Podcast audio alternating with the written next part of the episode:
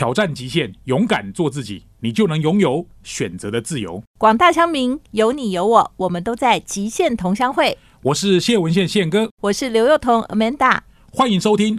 极限同乡会，各位听众大家好，今天送给大家的金句是：如果啊你不抽出时间创造自己想要的生活，最终呢将不得不花费大量的时间来应付你不想要的生活。其实呢，他这个想法用在方方面面，比如说你如果想要财务自由，你就必须要有规划，也要有行动力；你想要身体健康，你当然也要有运动，然后注意饮食，然后调整生活作息。当然，如果你觉得你的工作发展需要有更多更不一样的，那你也不能完全的每天只。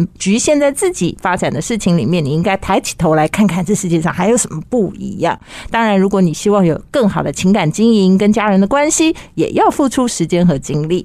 今天送给大家的金句，也是希望我们的生活都能变得更像我们想要的样子。欢迎回到极限同乡会。今天呢，哎，炫哥就是不得了，不得了了！今天真的不得了了，每次都要从这开头。同事说，你们两个今天在一起，真的是大来宾来了。对，我看他的粉丝团真的不得了了。我今天要为大家介绍的这一位真的很惊人，因为我觉得很多人的罩门都跟我一样。哎，我也是，就是英文说不好，或者是一辈子都想把英文说好，但是一辈子都还没有找到一个真的能把英文。学好的方法，但是今天这一位真的是，我觉得他的故事可以给我们所有人带来更大的信心。不管你现在几岁，今天我们要介绍的是被称作叫“行走的翻译机”浩尔。浩尔，你好，Hello，Hello，Amanda，还有宪哥好，各位听众朋友大家好。因为我们共同认识的朋友是小鹿了，他的英文本来就很好。后来我才发现，原来什么总统府也是请你当翻译，然后很多大型企业的英文课程都是好尔去上。哎，那你应该是从小英文就很好吧？绝对要先澄清，没有。我小时候是经过很大的纠结，我是土生土长的嘛，所以在台湾长大，就跟大家一样都是念公立系统。那念起来以后，就会发现说，哎，为什么有的同学去补习？英文好到像是小老外一样，他们可以直接跟外国人对谈。可是我自己会有很大的挫折，因为听不太懂老师在讲什么，这个已经是第一个挫折。再来就是其他同学会让我有一种相对剥夺感，就是他们为什么可以那么溜，但我因为没有去补习嘛，所以就会觉得说哇，这样怎么办？以后会担心自己的未来，所以才开始去想办法让自己英文变好。是大概国中时候的故事。所以你完全没有在国外念过书啊？我后来大学的时候去交换学生一学期，哦，那也是后来，而且是去德国。哦，我的天哪！哎，我看报道里面你是想要念中文系，原来还不是想要念英文啊？对。好，这样子回顾当年，我当年是个文青啊，现在也是文青啊，老一点的文青而已。现在哦，现在会比较在乎赚钱的事情，文青是不看赚钱的书的。哦，懂了。对我以前是会把那个桌上那种教你怎么投资赚钱的书弃如敝屣啊，全部丢掉。现在才知道啊，当年有点太天真。所以嘛，就是今天的金句啊，你如果不想要应付什么的话，那你将来就会没有什么。没错，就是有一些东西是提早开始预备的啊。其实语言学习。也是这样子啊，语言学习很多人都会当成说，我们当做考试临时抱佛脚好了。快要考的时候，这个大家最会了嘛，就是明天要考，那我今天狂 K 八个小时，对不对？可是语言比较不是这样子，因为语言跟我们的记忆还有逻辑有很大的关系，是，所以它是累积型的东西，就是像是学养吧，就是一种知识。刚刚跟 Amanda 讲的一样，你要先累积，你要预备，然后到需要的时候，它才会自然的发挥出来。但是我还是很好奇，哎。坦白讲，那个从小到大，英文拿来考试以外，又没有什么太了不起。你为什么会觉得说那样的事情会让你觉得很有压力？是因为考试都考很烂，还是说你真的觉得说好像英文会对你未来的发展有很大的关系？就是这个，我真的觉得现在的就是找不到那个 motivation 去学习。小孩子好像也是这样，就会问说：“那我除了要考试，然后我要干嘛呢？”超级关键的问题，因为除了刚刚我讲的逻辑跟记忆以外，第三个重点就是动力。嗯，对啊，因为一般人其实是找不到太多动机的。就除了考试以外，我干嘛学英文？对啊，讲最直白就是这个。而且他会直接跟你讲说：“反正我又不要去外场工作。”哦，对啊，其实就是有一种人生选择的感觉。对。但是我觉得这说实话，我讲很实在。虽然我在教英文，可是我真的不会强迫每个人都应该要学英文。哦，真的吗？我不觉得，除非他找到自己成就动机，否则他学英文真的如果找不到动机，勉强真的也勉强不了。对我逼你干嘛呢？就是这样很痛苦啊！就要自己有喜欢的动机，这个很重要。所以我的鼓励会是说，你也不用直接就是否定说我这辈子不学英文，但是可以拿自己的，你一定有其他兴趣。你把这个兴趣跟语言学习结合，会很好玩。哦，先不要以学英文为前提，对，你先去找一个你有兴趣的领域，嗯。例如说宪哥可能很喜欢运动，对，嗯对。从运动看美国职棒对，因为他为了要看直棒，会很想听懂那些人到底在讲什么。对。对你很喜欢打电动，你就很想要在那个电动上面听到那些人到底都在搞什么。那就是动机。所以之前我看过你写的一本书，因为你其实谈到游戏化或者是嗯闯关，对这个跟这种学英文的动机的结合也是有关联。可不可以举一两个例子跟我们分享一下？游戏化的概念就是说，让自己觉得这个东西有乐趣，嗯，是好玩的。是，那简单的分享的话，游戏化就是说，人学习都需要鼓励啦，嗯，就需要一个奖励，或者我们在学习理论上面叫做正增强的一个机制嘛，对 不对？对对，对，所以说要给自己一些肯定跟正增强，所以让自己做一些比较有成就感的小练习。嗯比如说，现在手机大家都有这么方便，那就去下载一些英文的学习 APP 来玩玩看。然后它如果有的是游戏化的设计，你就每天让自己按按按，然后玩一玩，都答对，啊，就是不要直接就挑战说，好，我今天要来读，比如说《傲慢与偏见》，哦，那太难了。然后你大概第一页我跟你讲，其实很多人呢、我曾经曾经有发现过有人会说：“好，我要开始认真，我要背字典。对啊，然后背到 abandon 永远都只有第就一个字 abandon 就我觉得放弃。那个第一个字设计的很差，我觉得以后对以后那个英文字典的第一个英文字绝对不能是 abandon，因为 abandon 就是放弃啊，那你第一个字就念放弃，整个就放弃你们就得到专家，我都不知道第一个字是这个字。真的，因为我也试过这个方法，也就是念到第一个字 abandon 就 abandon。哦。对我真的很不建议大家去背单字表或者是字典，嗯而最好是从一个你有兴趣的，对，可能是听人家讲话，或者是读一个你有兴趣的文本开始，嗯或者你对这个故事，假设很喜欢小王子好了，嗯。The Little Prince》它的英文并不会到非常难，嗯。而且大家可能都已经大概知道小王子的故事了。那这个时候你拿小王子的英文版来看看看，就会是很棒的学习。对，最近 Top Gun 很红，可能可以看一下电影 Top Gun。对对不对？听看从捍卫战士学英语对，就这样也可能是个方法。对，但我们还是很好奇哦，那你当年觉得说，哎，我不行了，我一定要 pick up 这个英文的时候，嗯你的第一步是做的什么？我我们想要知道你蜕变的过程，然后知道我们可不可以做得到。好，我讲得很实在，我当时关键的动机就是我不想输给班上的同学。哦我想要跟他们好胜心，因为我们平常算是跟同学还不错交情，就是朋友。可是碰到英文这个话题的时候，就会变成两个世界的人。我觉得他们很厉害，你很弱。对会英文的跟不会英文的，对他们还可以用英文聊天，然后我就觉得 Oh 哇 my god！你到底是生长在什么环境啊？太糟了。就是他们就去补习而已啊。说实话，哦我就只是没有补习。那最大的差别，我就去问老师，老师就跟我说：“你开始看大家说英语吧。”所以就是每天早上六点半起来看电视节目，然后跟着电视模仿，其实就开始进步了。真的假的？嗯每天很重要哦，每天很重要。好，我觉得这一段真的很有意思啊，就是从一个不会、没有办法找到自己应该怎么学英文的人，然后慢慢最后竟然可以成为总统府翻译。待会儿再继续来听这个精彩的故事。好，休息一下，不要走开。第二段马上回来。我是主持人谢文宪宪哥，今天跟 Amanda 一起访问 Howard，真的是大来宾呢。我们前面播了一首歌曲，是《危险地带》Danger Zone。这个电影我跟 Amanda 还有 Howard 也去看了。刚刚我们在私底下聊天的时候说，哎，既然我们三个人都看过这部电影，那要不然就来谈谈汤姆克鲁斯怎么样练成这个好身材，或者是他跟冰人之间的对话有多经典。我们大部分都看那个精彩画面，只有你大概会每一个字句去研究一下，谈谈一段你觉得很有感触的画面，好不好？那段对话哦想到很有趣，就是他说呃冰人嘛，等于是他的僚机，他的 wingman。僚机现在是长官了，对，现在变长官了，以前是，他才只是个 captain，但是人家都已经好像是海军上将海军上将，对很高位的长官了，可是他却还是有那种同袍的情谊，他就在这种。过了那么多年以后，还在问汤姆克鲁斯，就是说，那你觉得谁飞的比较好？他就说，Who's a better pilot？嗯然后就 You or me？嗯，对，就是在这种那个时刻，其实有点感性的。对，而且他其实在第一集他就是问他这个问题，对，就他们两个就是呼应了。对他们两个就是年轻嘛，就在比说是你比较会飞还是我比较会飞。对啊，就是那种年轻飞官、年轻气盛的时候，就会比说谁到底比较厉害。那就是 Who is the better pilot 嘛？那是 You or me。结果汤姆克鲁斯就说 It was a nice moment. I did I don't want to ruin it 哦。他说 That's not ruin it。他说我们不要把这个美好时刻给毁了。对，不想回答。对，气氛还不错，我们就不要把它搞砸了。这样。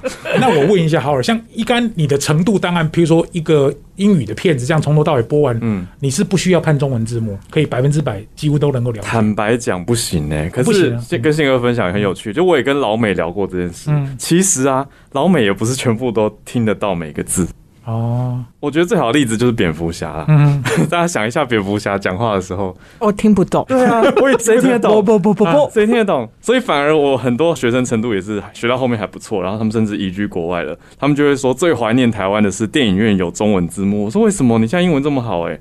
他说因为你在台湾看电影的时候，你同时享有双倍的资讯量。嗯，对你一边耳朵听得到英文，可是你又可以看中文字幕，然后中文字幕有时候会辅助一些资讯。是是。对啊，那我想问一下，好了，像我有一些朋友，他讲英文的时候，就像你一样，哦，口条很好，然后那个腔调看起来也都是像跟嗯老外聊天一样。可是如果你仔细把他的话对照起来，其实根本文法就不对，嗯或者是文法也乱七八糟。你对这样的人，或者在说英文上会给什么样的建议呢？我教过这样子的学生，嗯通常他们也是一群学生，国际学校的学生，大家聚在一起，为了求一个流利度，嗯，所以他们的讲话第一优先是先流利，可是不求精准。哦，听起来像就好。，对，就哎、你仔细拆解一下，就发现哎、他时态怎么乱变？就是这件事情明明就是已经发生，可是你怎么用现在式？嗯，然后第三人称单数我们都学过嘛，动词要加 s，他们不加。对，然后我就会变成说，因为我是老师，所以我必须要跟他说，你要记得加。嗯那原因是真的跟沟通的精准度有关，因为听英文的人他们是认字的尾巴，嗯，他们很需要你单复数有没有发清楚，还有哦过去式的 ed 有没有发出来，他才知道你这件事情是已经完成，是完成式，还是过去式，嗯。还是它是一个现在式，或者是 ing 的进行式，所以他们是听字尾的。嗯。所以我都鼓励学生们，就是所有的有在学习英文的朋友，你就先把字尾发清楚，这就是一个很大的进步，就可以提升你的沟通精准度。如果我这样说，譬如说，如果他没有加 s 或者没有加 ed，或者是他发音很流利，可能嗯。文法上有些错误，嗯，对方可能知道他在讲什么，对。但是精准度上是会有落差的，是这样的意思吗？的确，所以说大概的沟通是 OK 的，嗯可是就看你的沟通目的。如果今天是是哦，我要很专业、很精准，那就要开始要求自己去提高这个意识。嗯因为我觉得更大的点是，很多这样子宪哥刚讲类型的人啊，他不知道自己不精准，他觉得哦我很溜啊，然后大家都跟我沟通没有问题啊。嗯嗯特别是你看，如果是在学生时期，我之前的学生嘛，他们就是一群中学生，都大家聊得很开心啊。嗯哼，对，可是问题是听在老师耳中，还有他以后如果去面试啊，或者他要登台简报，是那听众人数更多的时候，他的精准度就会被要求。理解。我前几天看你的粉砖浩尔异世界，我看到了一篇就是 NYU 的一个女生她在毕业典礼上的一个致辞，嗯，然后你就拆解它里面的内容，然后稍微做一下这个直播。我看的那一段其实蛮有趣的，是说，因为你准备了非常多的资料，你现在也有 p o c k e t 之前还在 Clubhouse 上，像这样的内容，嗯你如果要真的要准备，你是怎么准备起，或者是你准备的过程，愿意跟我们分享一下吗？就看完一个毕业典礼的致辞完毕之后，看完毕业典礼致辞以后，我就要想哪一段最精华，哦因为我觉得听众都想要听重点。是所以我就要帮他们抓出最重要的精华在哪里。我这个时候就要切换身份，想说我同时是一个听众，我也是一个英文老师，所以我要选哪些东西最值得拿出来做教学，嗯而不是让听众自己听过一遍就好了。嗯所以我会去思考的是说，诶，他用哪个字很口语化，可是，一般我们在台湾学英文，可能反而不知道意思。比如说，我们举这篇 NYU 的毕业典礼致辞来说好了，Taylor Swift 这个很有名的歌手嘛，他就用了一个词叫做 cringe，就是 C R I N G E。嗯，如果查字典叫做畏缩，然后他就说什么人生你无法逃避会 cringe，大家想说哈，为什么无法逃避会畏缩？因为我们在课本上绝对不会学到这个，学校也不会教。可是现在年轻人很爱讲，他们讲哦 cringe 就是尴尬的意思，哦，就是那种尴尬到你会想要缩起来，然后觉得说哦啊，我不要看我小时候的照片，好糗哦，嗯那个就叫做 cringe，cringe，对。然后 cringe 又可以当动词，又可以当名词，又可以当形容词。他就说 like don't cringe，或者说 oh that's just cringe。所以你可以拿来造很多句子。是，对，所以这个就是你没有在那个环境，或许我们在理解这个字的意思上，可能就会有点落差，没。错。所以我的角度就变成说，哎，我知道大家可能会碰到哪些的挑战，嗯所以我就要从这个点去切入，提供价值。嗯嗯。嗯，哎，那我们刚刚提到，就是你每一天好像之前做 Clubhouse 的时候，很早要起来，然后做早安新闻，对然后跟小鹿一起，现在又做 Podcast。对，你是平常就是这么早起来嘛？然后这些素材你怎么收集？然后这个时间也大概一年多两年，嗯。我现在也很少上去 Clubhouse，哎，结果发现其实你就是坚持了这么久，之前他们在 Clubhouse 是每天早上固定八点对。钟嘛对8点对哦那因为那时候有一阵子我也是疯狂在 Clubhouse 里面，所以其实我早上偶尔会听一下他跟小鹿的连线，他是全球连线这样。然后他们还会再邀请一些来宾上来嘛，哈，可能讲一些世界局势啊，然后也有一些经济啊各种环境这样。嗯嗯那因为 Clubhouse 大家知道，就是在台湾忽然爆红过一阵子以后，其实后来那个台湾的收听人数，应该说参与的人数降低了，嗯所以 Howard 你们就把它转到 Podcast 上面嘛，对不对？所以大家现在去 Podcast 上面是可以搜寻到这个节目的。那一样，你们还是维持了每天都要更新的 Clubhouse 感觉已经快倒了，但是我们还在哦。我们还是对每天早上对，还要八点还要做对对 live recording，就是现场录音。对，然后录了再放在录了 Podcast 再放上嘛。podcast，所以我觉得在这件事情上面跟英语学习有很大的关系。因为啊，那时候你想想看，我其实一开始我也是这个 Clubhouse 的疯狂使用者，嗯然后当时呢，我也曾经想过说我要做一个什么样子的一个带状的 事天的吗情，对，但是坚持大概火力大概就只有三天吧，就放弃了。那那时候我看那个全球连线，其实就觉得说非常哈扣哎，每天早上哎、嗯 就跟那个电视台在播新闻一样哎、但是人家电视台是多少人在工作，嗯。然后主播还要轮流哎、对。结果他们竟然可以持续到今天一年多，所以我觉得，虽然你从小不是说在国外读书还是什么，但是我觉得这种毅力应该是学习英文胜出的关键吧？是不是？毅力的确是蛮重要的啦。嗯，对啊，这真的讲起来，我还有做过一件蛮有毅力的事迹，就是国中花了一年跑步减肥。啊，因为我国中就重到跟我爸一样重，我就自己看着体重计的时候，内心很大的惊喜。有八字头吗？七十七字头，嗯哦，可是问题是我国中并没有我爸高啊，所以我很紧张。然后我就想说怎么办？怎么办？就运动吧。那国中生至少你说荷尔蒙代谢什么都还蛮旺盛的吧？但是我就每天放学去跑操场，然后跑了大概半年以后开始有一点成果，嗯那就是一个正增强。嗯，但是要半年才正增强，没有啦那时候，其实大概一两个礼拜就有了。哦，只是半年很明显，然后就觉得哦好，我再坚持一下。所以就大 Howard 概一年其实就是那种恒毅力的代表，因为你看他真的如果要做一件事，跑步就认真跑，跑了一段时间让体重降下来。英文我如果要好好做，因为他这是他的事业了嘛，只是他的一个周边的东西，我很有兴趣想要知道，像你跟嗯。小鹿这样子合作这一段时间，你怎么把那个准备的过程，或者是你每天素材的来源跟我们分享一下好吗？我一定要跟宪哥分享哦，强调我不是那种就传统很有纪律的人。哦，，真的啊，真的我不是，我是比较一头热的人，所以我要找到对的搭档，还有对的元素拼在一起的时候，我就会觉得很新鲜、很有趣。是。我觉得反而是每个人去研究自己怎么对付自己，就是哦你自己到底喜欢什么，你就把这些元素拼在一起，你就会不自觉在一直做这个你觉得你在做喜欢的事。所以他其实不是一个很有恒心的人，不是那但是他找到了方法让自己看起来很有恒心。要懂得治自己。哦，不得了啊！哎，有意思，不得了了。我们今天访问到的是金牌口译员浩尔来谈谈他英文的这个过程。我们刚刚谈到的是他去年做 Podcast 跟 Clubhouse 的一些经验，更精彩的第三段内容。休息一下，不要走开，我们马上回来。欢迎回到极限同乡会，我是刘幼彤。今天跟宪哥一起呢访问了这个浩尔，欢迎大家在这个每个星期五晚上呢，在九六点七环宇广播电台呢收听我们的节目。那今天浩尔跟我们分享了很多、哦，就是关于这个学英文，但是我觉得所有的听众现在就屏息等待的就是。啊到底要怎学？教我们一两招。对啊，怎么样？来吧，SOP。我们刚不是说到说要懂得治自己嘛，嗯就是要找到自己喜欢的兴趣跟方式去结合，它才不会变成一日运动或者一日热血。嗯就是，诶，我做这件事情本来就蛮快乐、蛮开心的。比如说，我很喜欢看假设赛车好了，那我就去追踪一些赛车的社群媒体，然后它有中文的、有英文的，我都可以看，我不用限制自己。这样你就会因为在追求兴趣，也同时看到了英文。然后除此之外，也要自我提醒说，哦，我要专心的去观察英文这个语言它的一些细节，就是，诶，为什么人家会这样讲啊？还有为什么他要这样写，然后不是用另外一个字？嗯对，那有了这个意识以后，英文的语感就会开始累积跟增加。嗯那如果真的要有一个学习的步骤的话，你会建议怎么开始？就除了增加语感，除了不要背字典对以外，喜欢、嗯喜欢去看喜欢的东西，嗯但是毕竟还是可能需要有一个学习的过程嘛。那如果这样的话，你会怎么建议？是说我们应该去拜师学艺呢，还是说我们要订阅 APP 呢，还是说我们应该就是大家说一遍？对，绝对老套。没有单一的做法。我很喜欢拿英文学习跟学重训来做类比哦，好就是学重训也没有人规定一定要找教练，对。或者说你说任何的运动项目好了。对，但是有的人就是喜欢自己靠自立自强，然后不花钱，他很自豪；有的人就觉得我不想花半毛钱学英文，他还是可以学起来。可是有的人就会觉得，那我找教练，因为我需要有人盯，我需要有人看着我的进度，我需要有人告诉我的盲点，那他就很适合找教练。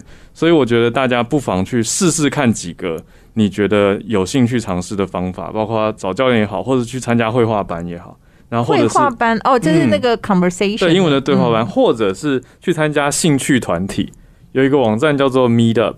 嗯，M E E T U P Meetup 很有趣的就是它都是在世界各国的英文人士交朋友、办活动的地方，哦。所以你可以找到 Meetup 办在台湾的，或甚至也许你人在海外，那你就去参加他们办的，比如说爬山，或是玩桌游，哦。或是打羽球。那你在现场自然他们就会用英文沟通，沟通。而且最棒的点，语言学的角度就是我们跟英文母语人士对话很容易紧张，对。可是我们现场大家母语反正都不是英文，可能大家是欧洲人、哦。拉丁美洲人，那大家英文本来就不是母语，所以相对的心理压力会小很多。哦，对我忽然想到一件事，就像我喜欢遇到日本人跟韩国人，对 没错，哎、你知道吗？以前我同事就是我有一个，我最近在办一个要去日本的活动啊，我就忽然发现说，哇，我的英文在跟日本人沟通的时候怎么这么溜啊？这个正增强，看你跟谁比就对了。哇，真超厉害的！然后他们都会用一种哇很新鲜的眼光看着我们，说哇，你们英文怎么那么好？然后其实就是完全就是同一个东西，同一个内容，然后我们转到跟戏骨讲话就完蛋了。欸那我想请教，如果你把学英文的方法拿去学日文，或者拿去学什么西班牙文，嗯，这种它有没有什么同理可证的概念？有，因为这个领域其实叫做外语习得，哦就是专门在欧美，他们有一个专门的学科，就叫做 language acquisition，语言习得的技能跟理论。整理下来，其实是一法通万法通。但是说实话，很多人会喜欢问说：“哎、那什么语言最好学？什么语言最难学？”其实这一题是没有标准答案，因为每个人的基准不一样。嗯我们的出发点，我们的语系，像对我们来说，我们学日文简单，是因为我们本来就会繁体字了。嗯有些汉字看得懂，对，所以我们看汉字已经很快了。可是你要一个美国人去学日文，哦，那他可能学声音其实不难，因为日文的音都可以用英文去拼，是全都拼得出来。可是你要他学认字跟写，哦那太蛮难难的对，可是像我们已经去学了英文的话，相对要再进入到其他欧洲语系，就会简单非常非常多。嗯因为那些字根字首很多都是有关系的，拉丁啊，或者是德文啊，嗯很多字都长得几乎是一模一样。我有听过很多什么老师讲什么 shadow，比如说它就是一个腔调这样在复制，这个可以跟我们解释一下吗？你知道这个叫做根数法，就是像根数像影子一样，所以它叫做 shadowing 嘛，嗯。就是听人家讲一句话，然后我也模仿他的声音，跟着他讲一句话。对哦，其实还蛮好玩的。就是我们平常不会把自己的声音像是讲英文一样那么高低起伏，我们中文有自己习惯的高低，抑扬顿挫了。可是学一个语言的时候，其实有点像要放开一切。哦先抛掉面子，对对对，其实面子也是一个点，所以我觉得大家要有一个自独处的练习时间。我觉得大家也不要给自己太大的压力。我觉得执行长可能面子比较大一点。嗯，执行长英文其实还好，你是执行长，执行长，执行长的英文就是普普。但是说实在话啦，我真的是一个就是一直不断 suffer 在英文的这个关卡的人。嗯但是后来我有一个自我调试的心情的那个转折，就是说，其实每一个人呐、我真的因为我后来还是身边有很多很厉害的英文朋友，其实他英文讲的很好，嗯但是啊，恕我直言。其实有的东西，因为大部分我听得懂的，因为我觉得他的英文讲的没什么内容，哦，就是说，哦的确他可以用一个很好的语言，语言是六的，对，但是他事实上还是最后你要跟人家沟通嗯。或者需要理解些什么事情的时候，他还是你到底懂多少事情。嗯，所以呢，执行长的想法就是我懂蛮多事情，但是语言不好没关系。我可以跟两位啊听众朋友分享一个，我一个哈佛的朋友告诉我一句话，卡在我心里面很久，我觉得很有帮助。嗯。他说啊，你知道谁对别人的英文要求最高吗？谁？就是我们华人对彼此的英文要求是最高的，反而欧美的教授都觉得哦，你好溜、哦，你哦讲话已经很清楚，你很有想法，你的想法非常棒。他更看重的是你的 ideas，而不是你的 language skills，哦就是你的语言技巧很强，嗯然后呢，对不对？？就是你很会讲，很会打屁，很会聊天，嗯但是事实上你也说不出个所以然来。对，所以其实我觉得还不如你就慢慢说，你用你虽然可能有限的智慧。嗯但是你如果能够想完整的稍微表达你的说法，那你当然在中间的时候，你会忽然因为你自己想要表达一些事情，你就会不知道该怎么应用嘛，嗯你就会去查一些，因为现在也不像以前，以前要看什么电子词典，现在只要 Google 翻出来，对不对？你就可以很容易的去找到一些相关可以应用的文字啊、句子啊，其实你就慢慢可以拼凑你想要跟别人对话的内容。嗯，所以后来我觉得，当我放下了那个我非得要把英文讲的很好的那个心情的时候，我觉得我就回归到说，哦，其实或许我们没有办法讲的那么的好，但是我们可以尽量的想要把我们表达的事情表达出来。是大家太想要完美了。我可以补充一个思维很重要，叫做情境的思维。就是刚刚有讲到说，哎、有兴趣这个很重要嘛，然后再来模仿，比如说 shadowing 也是一种模仿。可是大家现在大人的另外一个点就是，我们大人又很追求效率，就是哎、要快我们觉得啊时间很有限，要快。那 OK 要快的话，我给我的这些外商要 很有效率的商务人士的建议就是，你就直接去找到你需要的那个情境的素材。比如说，哎你需要做一个简报，那你就去找一个你认为完美的简报，然后把这个人的内容模仿起来，他的句型跟用词，你之后都可以自己拿去变换跟使用。哦，然后你需要谈判，你就去找一个谈判的范例。场景，对，嗯你就这样是最直接对症下药的嗯。虽然说你说所谓基本功不一定什么扎实，可是我觉得你要追求效率的话，你就先不要扎实就够用就好了。对，你就能用啊。嗯，对，然后至少你那些关键字你学会了，而且你可能在那种很厉害的人家的简报里面啊，我都会去挑一下什么，你知道吗？就挑一下人家的连接词，嗯，对，这一段换成下一段，他是怎么？样把这一段换到下一段的？他是怎么样去强调语气的？他是怎么样开场跟结束的？嗯其实相信我，那个你只要背三篇，你就可以了。也没那么难，对，而且呢，你就把它综合应用，就是这一次用这一篇的，下一次用下一篇的。大家都以为我英文超好的，但是事实上我只能讲人家讲的，我听不太懂。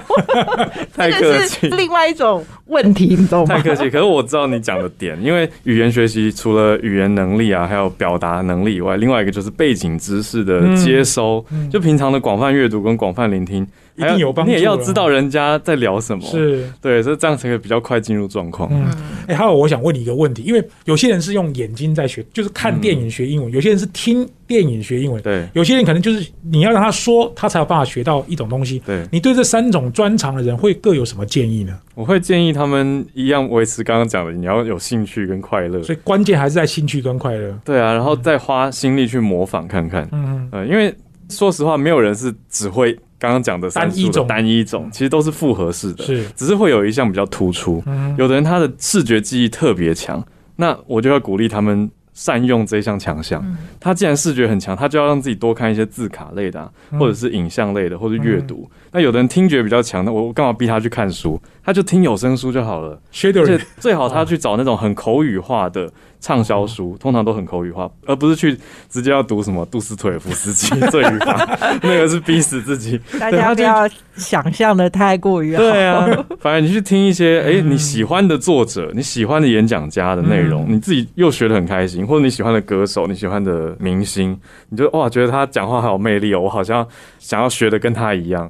那这个学习过程就多了一个模仿自己偶像的趣味。嗯，还有我最近看到人家在讲说，哦，你要跟兴趣结合，那就我就 有一些做生意的朋友说，我都没什么兴趣啊。我说有，你的兴趣是赚钱，赚钱，所以呢，你多听一下什么伊隆马斯克在胡说八道的话，你就会忽然觉得说很有收获。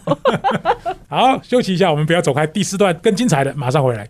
欢迎各位听众回到极限同乡会，我是主持人谢文宪宪哥。今天跟 Amanda 一起访问 Howard 哦，我觉得非常有意思。我们这个节目在每个礼拜五的晚上七点到八点在 FM 九六点七首播，隔周五的早上七点到八点在 FM 九六点七重播。我们在四个 Podcast 平台上面也会有播出。今天是大来宾，我们一起来访问 Howard。刚刚我们一开始的时候有提到那个什么总统府。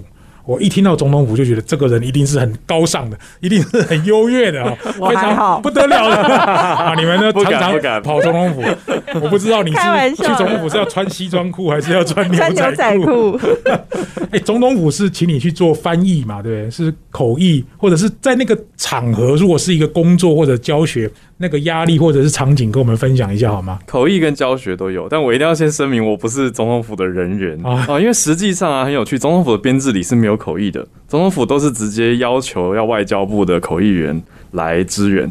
好，嗯，所以总统府的编制是没有口译，好特别哦。总统府没有口译，那所以以前像他们都有秘书啦，就是说马英九就是宋楚是以前瑜时代、马对英九时代、宋楚瑜就是之前的那个谁的秘书嘛，蒋经国的秘书，对，然后那个马英九又是那个蒋经国的翻，译，哎，翻译吗？哎，那不是秘书哎秘书，他们都是秘等于用，秘书来做口译。对，嗯对，可是后来的现行的制度啦，就是总统府会找外交部的人去支援。可是呢，我也没在外交部任职过，所以我都是一些特殊的机缘巧合安排进去，要求我去教学。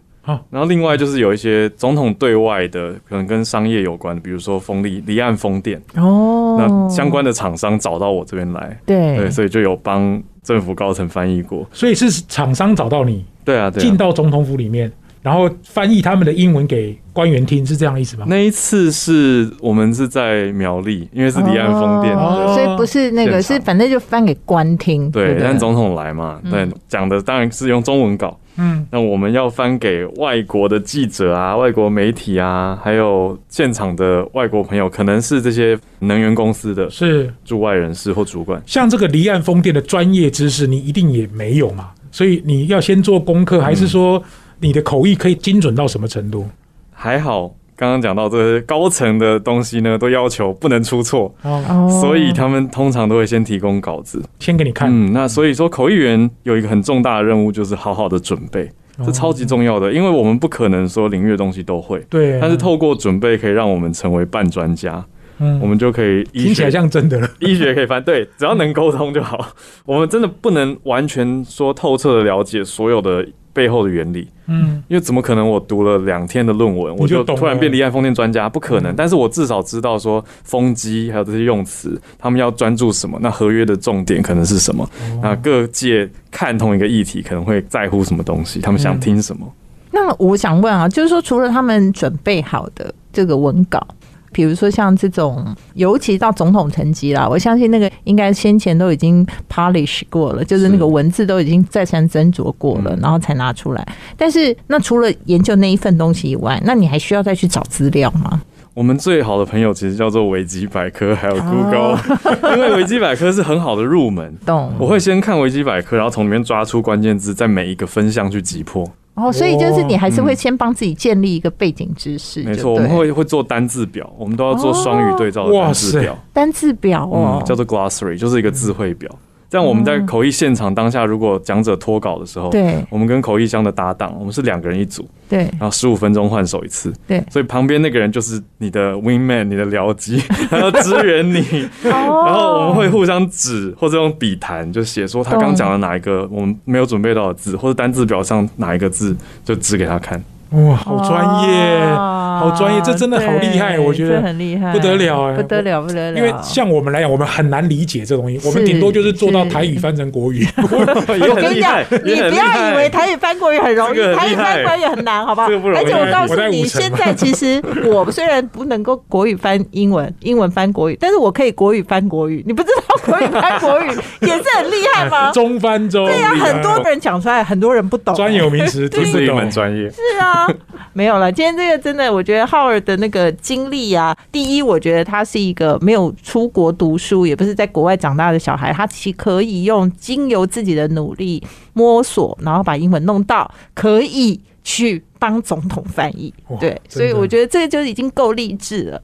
然后第二个，我也觉得说今天听到很棒，就是说你其实要跟你的生活结合，而且压力真的不用那么大。其实只有台湾人对台湾人的英文要求这么高，其实外国人真的还好。那第三个就是，如果你是效率派的话，其实你真的是可以找重点，你就拿你可用的问题解决就好了，也不用再觉得说你的人生都要被淹没在那个英文永远学不好的困境当中。嗯，好，最后我想请浩浩帮我们分享一下你的 podcast，还有你的这个粉砖，也让我们听众朋友们后续可以有机会追踪你。谢谢谢谢，非常欢迎大家来收听全球串联早安新闻，礼拜一到五的早上八点到九点都在 Clubhouse Live 播出。呃，如果这个时间不方便呢，随时点播 Podcast 一样的名称，全球串联早安新闻是由我跟小鹿主播陆一珍一起来主持的，欢迎大家来收听。好，我们今天访问到的是 Howard，，希望各位喜欢这一节节目，我们下个礼拜再见喽，拜拜拜拜，欢迎收听现场观点，我是节目主持人谢文宪宪哥，今天跟 Amanda 一起访问到 Howard，，非常的开心哦。其实，在录音的当下，因为我跟 Amanda 最近当然都比较忙一点，今天访问到他，我特别从中立开车来，因为我想到了在两千年我进入到外商工作的时候，实际上是因为我的业务能力很强，我到外商做 Sales Manager，但是我的老板是澳洲墨尔本人。当时跟我在中立的中信饭店二六零二号房的面试，从头到尾跟一个老外五十几岁关在一个房间里面讲英文三个小时，这是我人生当中独一无二的经验。出来之后我满身大汗，而且我下去之后完全不知道今天到底发生什么事。这个面试应该不可能录取。隔了两个礼拜之后，安检人通知我，我录取了。结果我进到这家公司之后，才发现原来发 email 都是要用英文。电话拿起来，可能那一边从美国打来的电话，我根本丈二金刚摸不着头脑。其实这一段时间我非常的辛苦，我也觉得这个公司我也可能一度撑不下去。要不是那个薪水很高，我真的很难撑得了这么久。当然对我来讲，我其实是。礼拜一下班之后，我就去中立的某家英文补习班报了一个初阶的英语。说实在，当天十二个同学当中有七个是高中生，还有四个是武林高中我的学弟学妹，我都不好意思告诉他说我是你学长。选班长的时候，我就举手了，因为我是全班年纪最大的。当然，刷卡刷下去之后，我自己就让我自己的脸皮完全就是 践踏。然后老师问我问什么，我印象中非常深刻。那时候我连秘书跟秘密这两个字我都搞不太清楚的情况之下，老外跟我讲说，如果六个月英文没办法跟他能够在电话上交谈，我必须要离开这个职位，离开这个公司，而公司并不会补贴我所有学英文的费用。当然，我觉得刚刚浩尔讲的非常好，有一段非常打动我，除了勇气以外。就是你要把面子这件事情先暂时放掉。你就算资深，你就算业务能力再强，你没有办法跟老外沟通。说实在，你就只是一个屁。老外不知道你在工作上有多努力、多认真。当我把自己的英文能力慢慢信心增强之后，给自己一些正激励。当老外在电话那一头跟我讲 “Louis pass”，他说我 pass 的那一刻，我真的很想站起来跟全办公室的同事说：“林北做到了。” 同事都去吃中饭了。那一段时间对我来讲是二十几年前的往事。不过现在跟哈尔对谈，我觉得非常非常的有趣哦。人生就是这样了，英文学习就是一路子的挑战，跟我们减重是一样的。如果你能够好好的花时间把自己的英文学起来，我认为永远都是一个最佳时机。最后用一句话来结束今天这一集的访谈，我想到了一个我非常喜欢的一句话。有人问说种树最好的时间是什么？很多人都会告诉你，种树最好的时间就是十年前，第二好的时间就是今天。我们如果把种树换成学英文，学英文最好的时间是十年前，第二好的时间就是今天。希望各位喜欢这期节目，我们下期再见，拜拜。